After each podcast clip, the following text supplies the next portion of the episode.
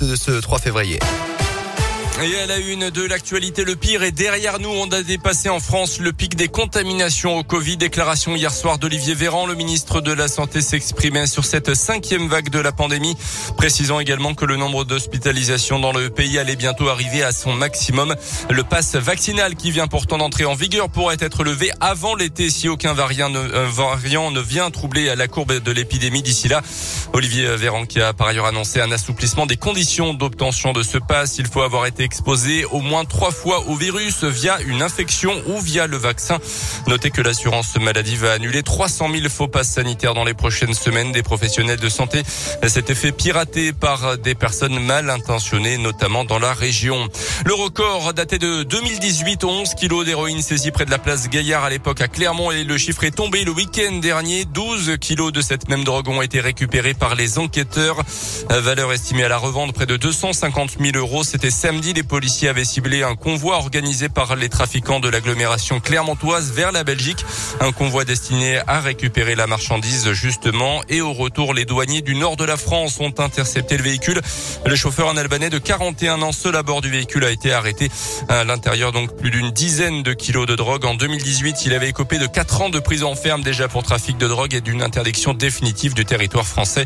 Trois autres personnes ont été interpellées à Choria, dans le Puy-de-Dôme, le lendemain. Ils sont tous jugés en comparution immédiate dès demain. Le festival d'Ambert voit les choses en grand cette année après avoir accueilli 6838 spectateurs l'an dernier malgré un contexte sanitaire compliqué. Le festival Auvergnat vient de dévoiler sa programmation pour l'été 2022.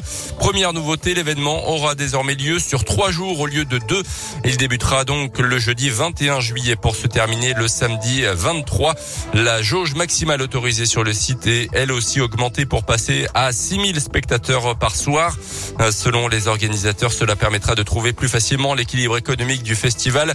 Enfin, la programmation s'aventure sur de nouveaux terrains également, notamment le vendredi soir. Les précisions du directeur du festival, Benoît Pascal. Une journée plus jeune, c'est un pari, cette journée-là, cette année, avec euh, alors un classique, Lilywood and the Prick, qui est connu, qui est vraiment un public familial, pop rock. Un pari avec 47 airs, euh, mais un pari où, sur lequel on on pense qu'on prend pas trop de risques parce qu'il a été plébiscité ce groupe par nos festivaliers. Il faut savoir tous les ans, on demande aux festivaliers les groupes qu'ils aimeraient euh, voir au festival. Donc c'est une nouveauté parce qu'on n'avait jamais fait de, programmation urbaine et de rap en l'occurrence. Et enfin un gros artiste électro, Kungs, pour sa seule date en région Auvergne-Rhône-Alpes. Donc c'est une journée à destination des, plus jeunes, mais qui, on l'espère, euh, plaira aussi aux, plus grands. On retrouvera également Trio, Suzanne ou encore Offenbach sur la scène auvergnate. Les billets sont déjà en vente sur le site festival-ambert.fr. À retenir également aujourd'hui, les dirigeants d'Orpea n'ont pas vraiment convaincu les députés hier mis en cause dans le livre Enquête les fossoyeurs pour une série de graves dysfonctionnements dans les EHPAD qu'ils gèrent. Ils ont livré, je cite, un discours creux des chiffres qui ont noyé le poisson selon un député. C'était face à la commission des affaires sociales. La présidente de cette commission préférant même mettre un terme à l'audition au plus tôt. Deux enquêtes sont en cours contre Orpea.